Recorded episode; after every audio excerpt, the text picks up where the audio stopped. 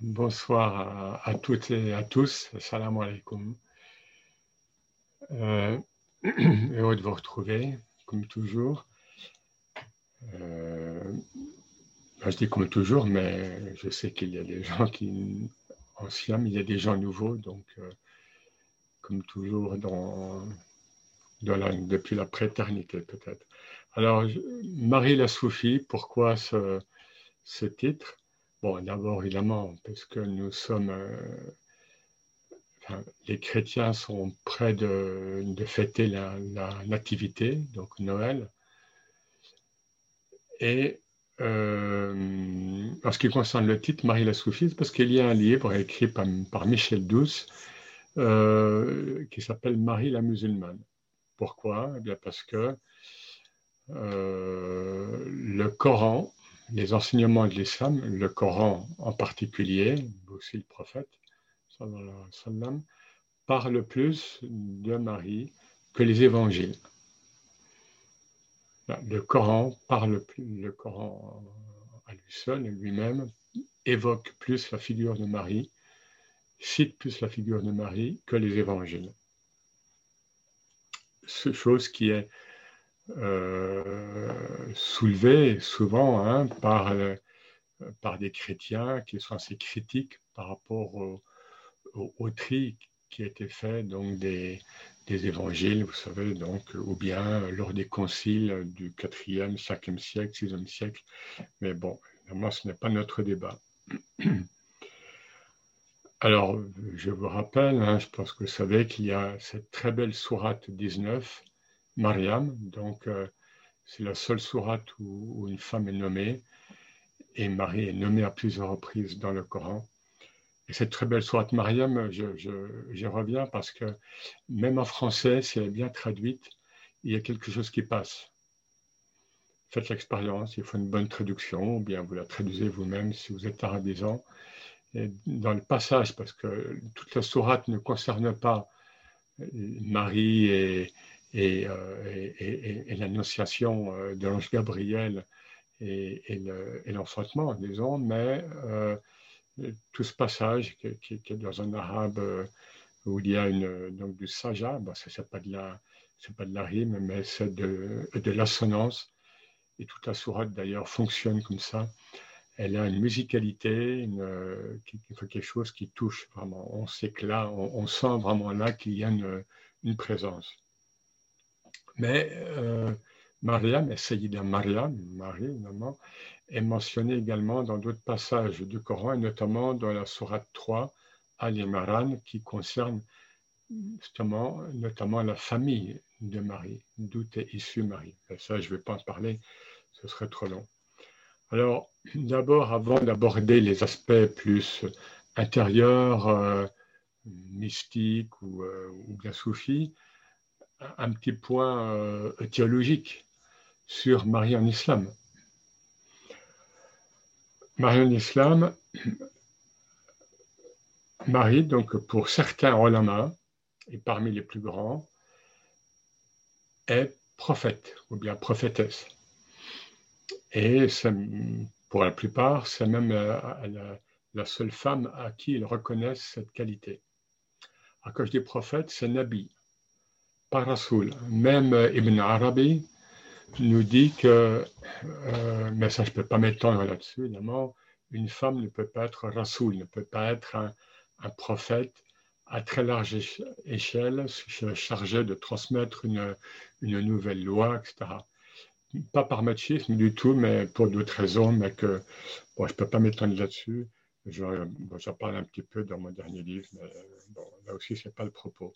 Mais parmi donc les ulama, en dehors des arabiens, qui, qui, soutiennent la prophétie de Marie, enfin que Marie est prophète, il y a El Ashari, par exemple, donc le, le, au Xe siècle, le fondateur de l'école de l'école théologique du monde sunnite, enfin donc de l'école acharite, qui encore l'école théologique dominante hein, euh, au cours des siècles dans le monde sunnite.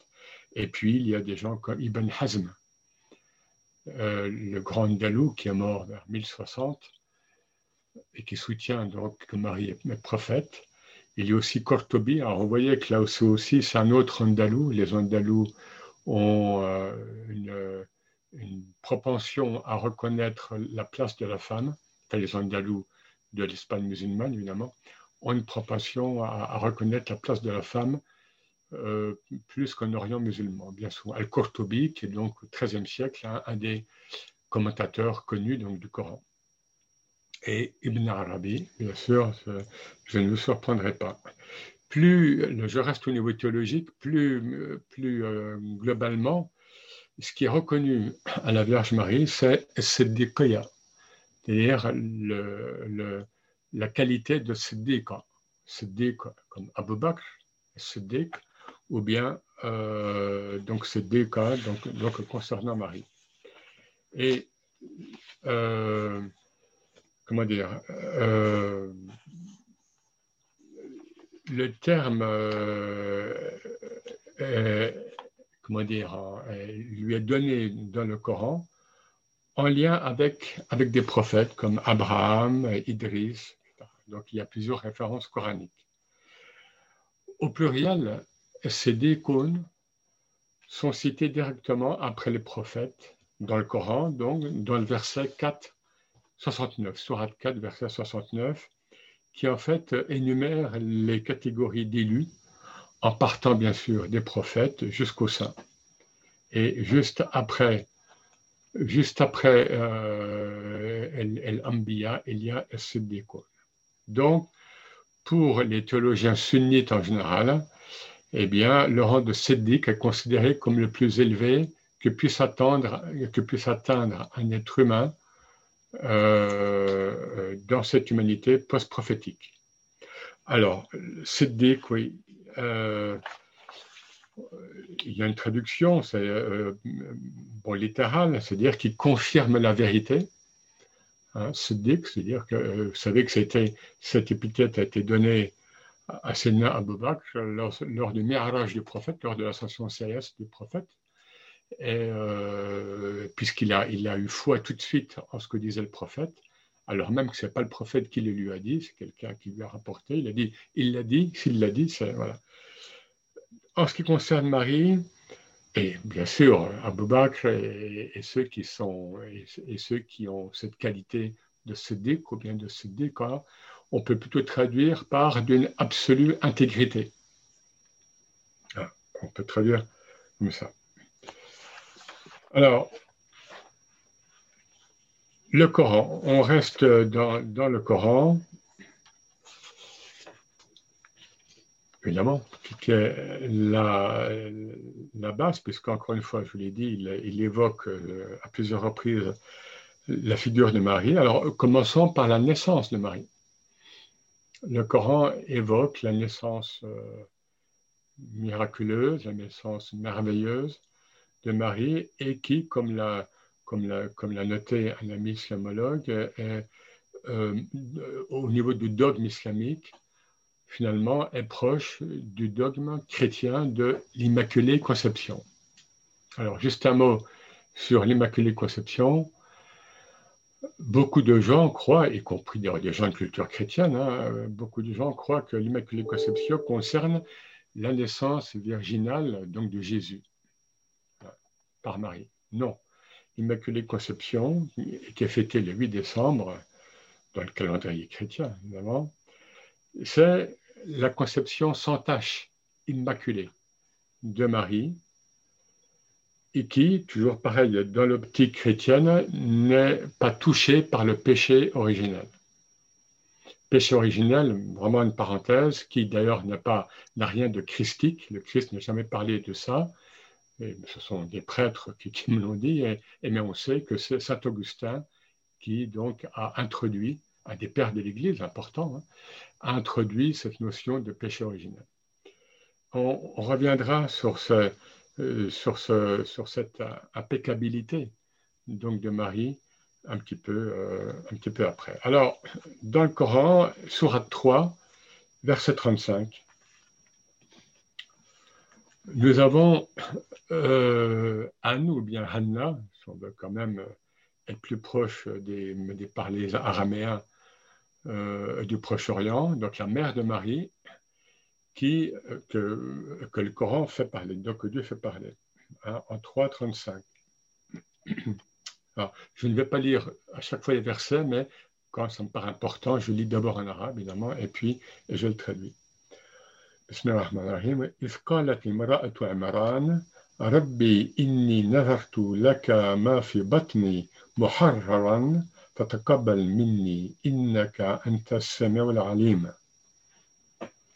Alors, je lis la traduction euh, voilà.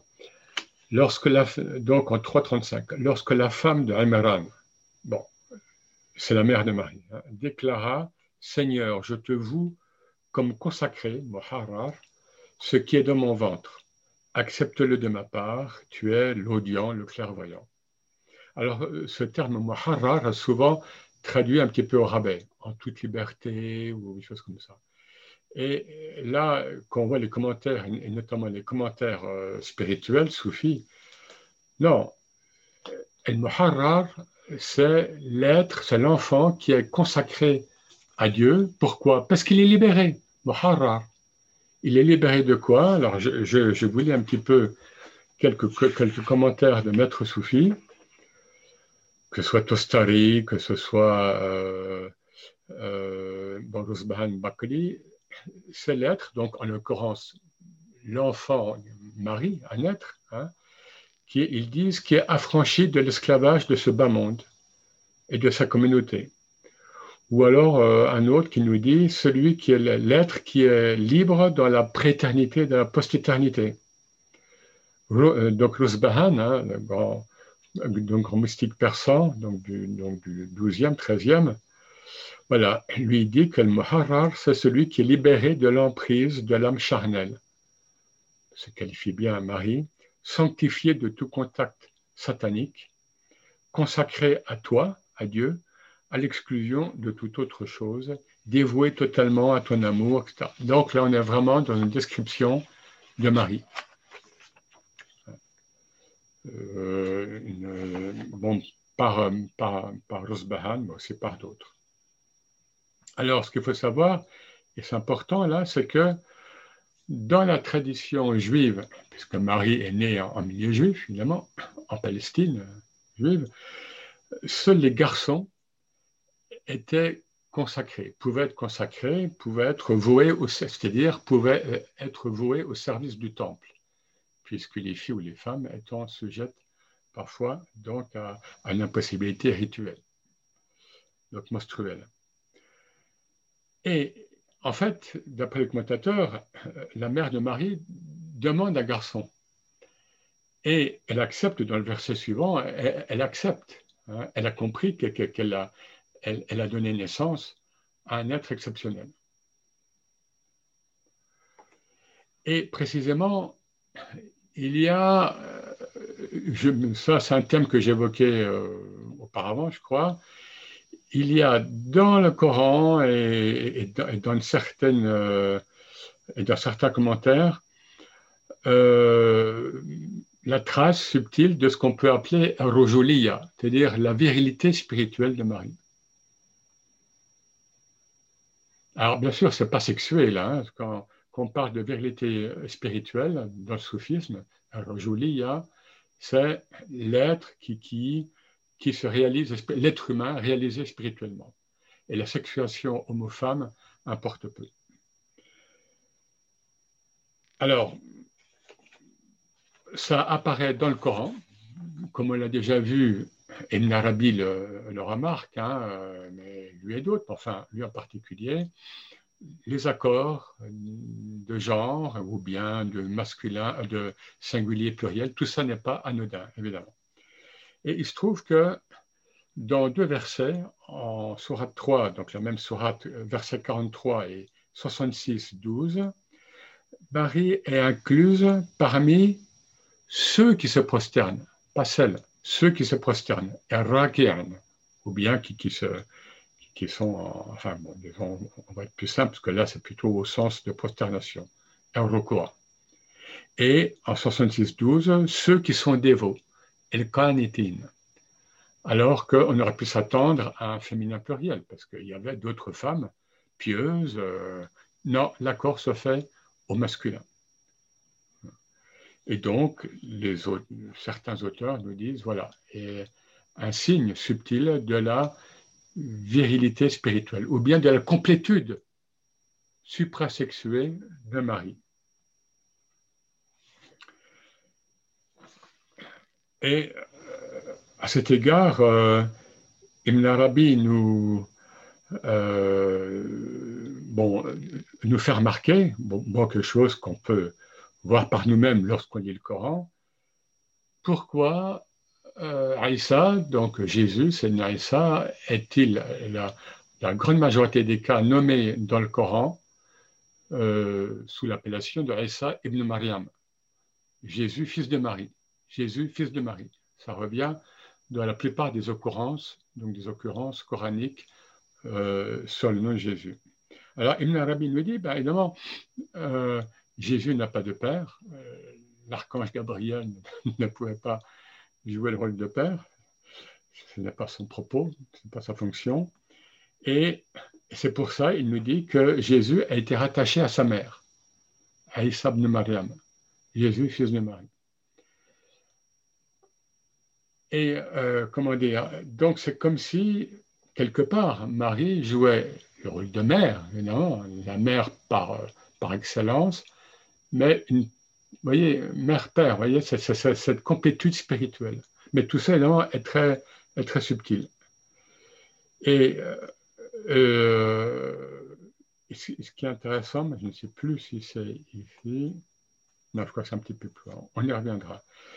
Autre, autre trait, hein, ben, là on avance vers, le, vers les aspects spirituels donc de Marie, c'est la pureté originelle de cette femme. Et là, donc, on rejoint euh, donc ce qu'on disait plus haut sur l'Immaculée Conception. Et on a un hadith, bon là je le cite en, français, donc une parole attestée du prophète qui nous dit Tout fils d'Adam nouveau-né hein, est touché par Satan, à l'exception du fils de Marie et de sa mère. Oui, c'est Alors, et le prophète dit bien à l'exception du fils de Marie et de sa mère. Il ne dit pas à l'exception de Jésus et de sa mère. Il dit à l'exception du fils de Marie et de sa mère. Hadith qui est authentifié.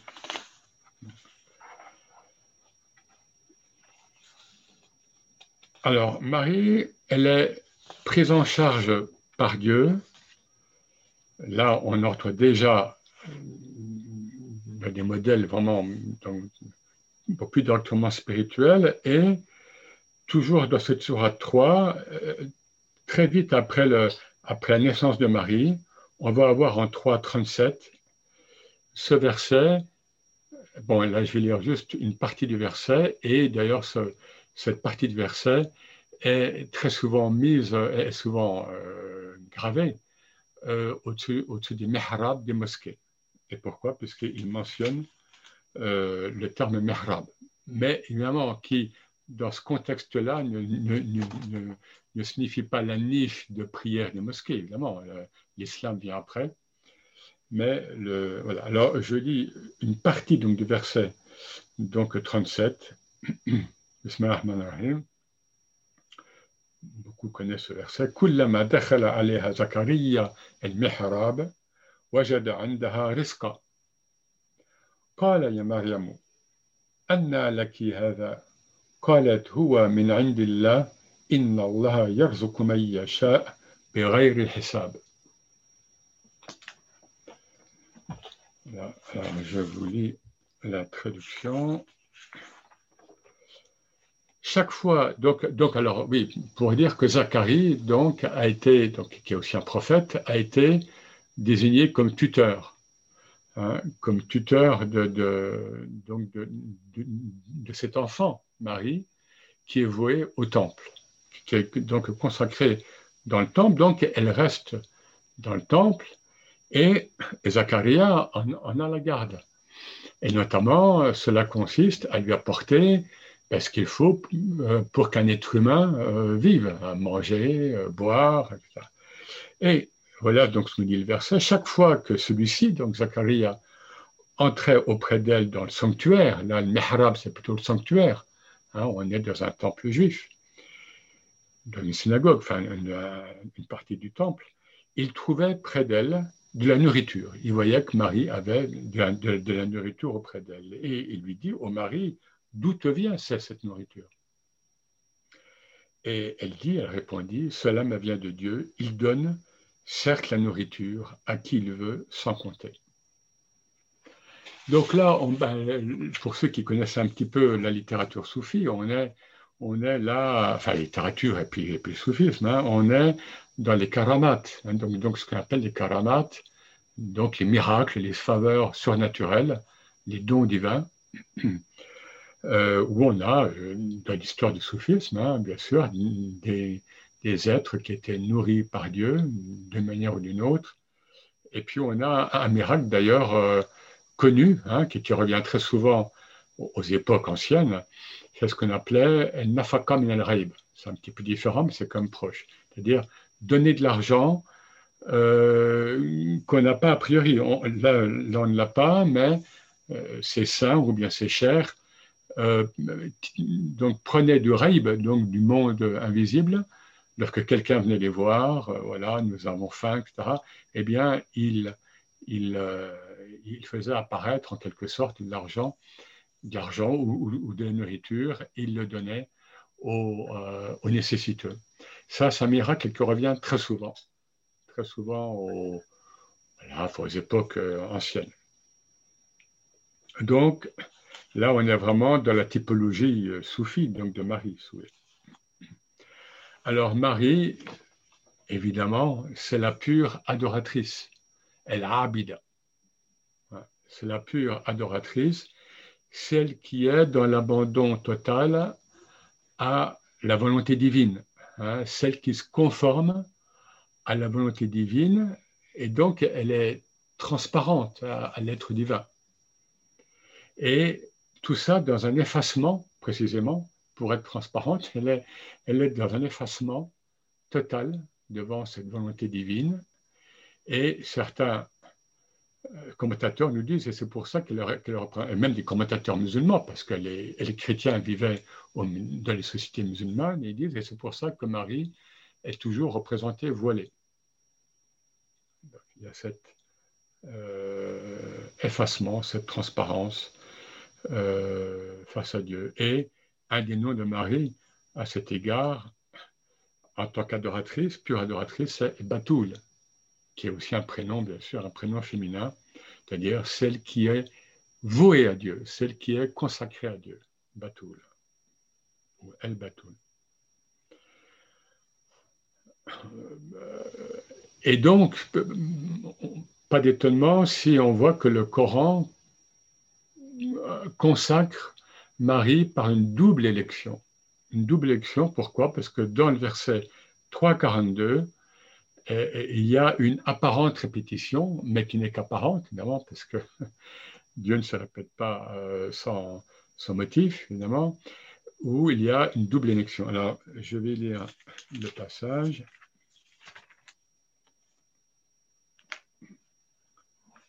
الرحمن الرحيم وإذ قالت الملائكة يا مريم إن الله استفاك وطهرك واستفاك على النساء العالمين Donc ce sont, Dieu fait parler les anges là. En la traduction, donc en 3.42. Hein. Lorsque les anges dirent Ô Marie, Dieu t'a élu et purifié, il t'a élu parmi les femmes des mondes, El Alamine, les femmes des mondes. Alors, cette apparente répétition, elle est expliquée, elle est commentée par des, auteurs soufis, notamment El-Kosheri nous dit euh, que la, première élection, Istifa, c'est en fait une élection générale, en quelque sorte en tant que femme parfaite. Euh, le prophète parlait de quelques femmes parfaites et il met toujours Marie en premier. Dans quelques versions, il met Fatima, mais sa fille, mais en général, c'est Marie qui vient en premier. Et Euh, il dit donc, el il dit, et le second terme donc de l'élection renvoie à Marie, mère de Jésus. Voilà, c'est une, une possibilité. Moi, ce que je remarque, c'est que, donc, vous voyez, ce terme appliqué deux fois Marie, el stifa, donc l'élection, ça évoque quand même un, des, prénoms majeurs du prophète, El Mustafa, l'élu. L'élu. Alors, juste une parenthèse, mais ce n'est pas, mon, pas mon sujet, puis il faudrait rentrer bon, plus loin dans cette comparaison, mais certains auteurs, certains auteurs soufis ont, ont comparé la Vierge Marie et, le prophète Mohammed, sallam, puisque l'un et l'autre sont vierges, et dans cette virginité spirituelle, euh, Dieu a pu insuffler euh, son verbe. Dans le cas euh, donc de, Marie, pour les chrétiens, eh bien, le verbe c'est Jésus. Dans le cas de l'islam, évidemment, le, la, virginité spirituelle du prophète fait qu'il a pu recevoir le Coran. Mais je ne vais pas plus loin parce que euh, certains auteurs disent, mais et que, que, faire alors de la hakika mohammedia, donc de, la réalité mohammedienne, où, euh, où le prophète, donc Mohammed, est plus à mettre en, lien avec Jésus. Voilà, enfin, j'ouvre en même temps l'idée, enfin, comment dire, l'allusion. Alors, j'en viens maintenant à Marie comme modèle chez les soufis. Hein, de manière plus précise. Alors là, là c'est Rumi. Là, c'est Jaldin Rumi qui vraiment a des, passages euh, très, très beaux, très forts dans le Masnawi. Alors, schématiquement, euh, qu'est-ce qui ressort? Marie, pour les soufis, c'est le, le, le modèle de l'être humain qui passe par la mort initiatique, mort et renaissance, par les douleurs de l'accouchement. Voilà, là donc je cite Rumi, c'est le Masnaoui. Hein. L'âme mystique est semblable à Marie.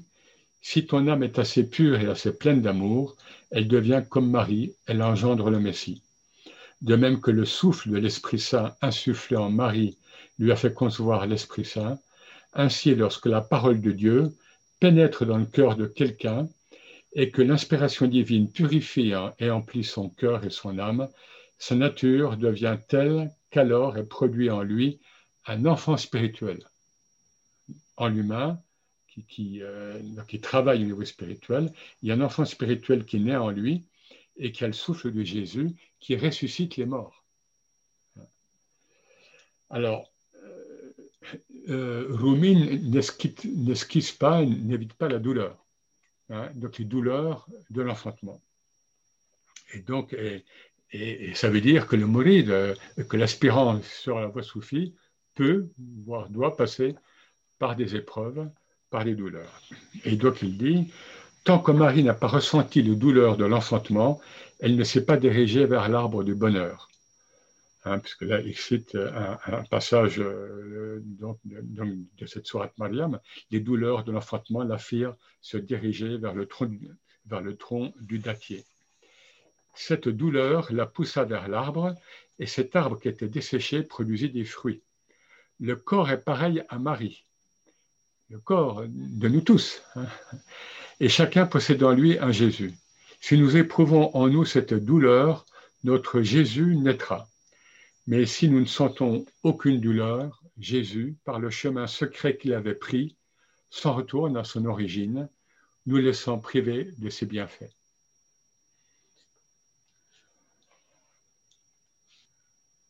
Bon, je ne sais pas, mais on n'est pas évidemment dans l'accouchement sans douleur que, la médecine actuelle propose aux femmes, mais je ne me propose pas aucune évidemment aucune, aucune position sur ce point, n'ayant pas accouché d'un enfant. Rumi nous rappelle la nécessité de naître deux fois. Hein, la première fois selon une voie naturelle et la seconde selon une voie initiatique. Là encore, je cite, de ton corps, comme Marie, comme Mariam, fait naître un Raïsa, à Jésus sans père. Il faut naître deux fois, une fois de sa mère une autre fois de soi-même. Donc, engendre-toi toi-même à nouveau. Accouche de toi-même, en fait. Hein? Et là, euh, El-Kashani, qui est un soufi iranien, El-Kashani, euh, donc, qui est mort en 1329, voilà, il rapporte symboliquement la conception virginale de Jésus à l'initiation auprès d'un cher soufi. L'initiation auprès d'un cher soufi, n'est pas toujours facile, on va dire ça pour le moins. C'est-à-dire, toute relation entre maître et disciple féconde au préalable de celui-ci par une mort. Hein. Au moins, le disciple meurt à ses illusions, ou il y a X différentes morts. Lisez là aussi ce que disent ceux qui sont passés par là, par la relation maître-disciple. Il y a euh, de nombreuses morts euh, lorsqu'on est en lien avec un maître spirituel. Voilà.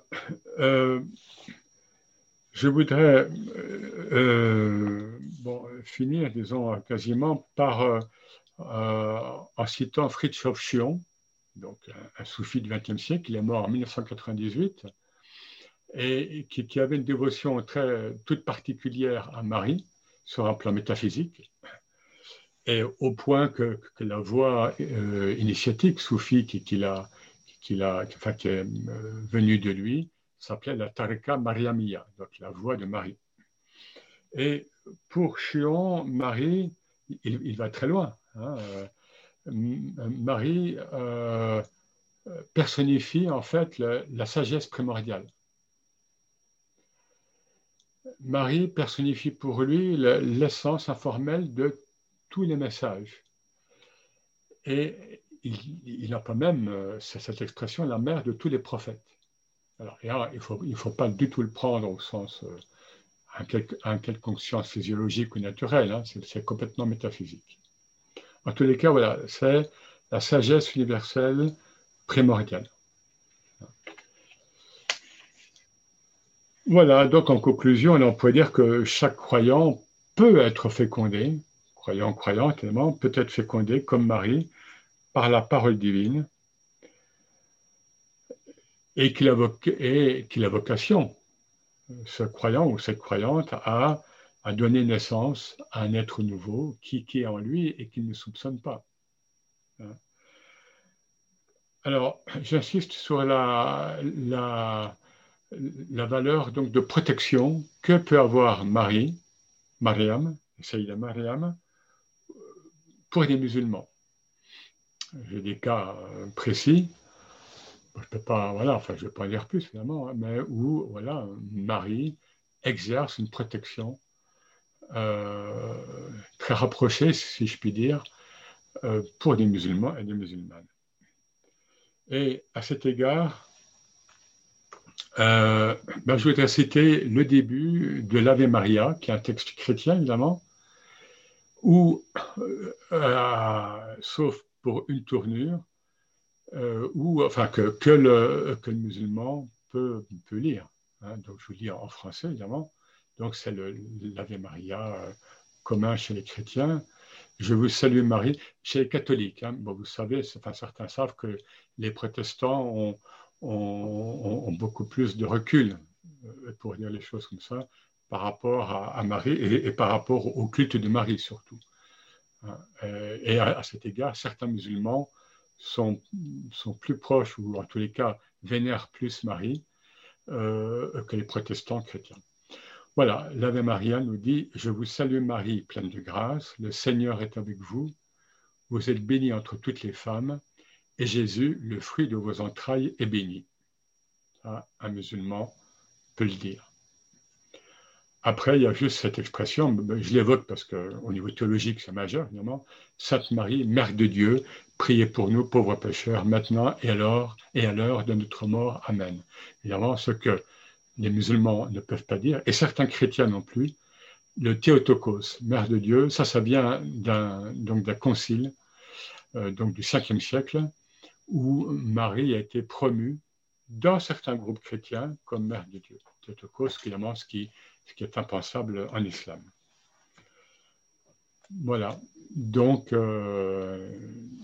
nous sommes dans cette, nous sommes abrités, nous sommes protégés par ce voile virginal de Marie. Et par, vous savez que dans le, christianisme, le bleu, un certain bleu, est la couleur de Marie. Voilà, merci à vous.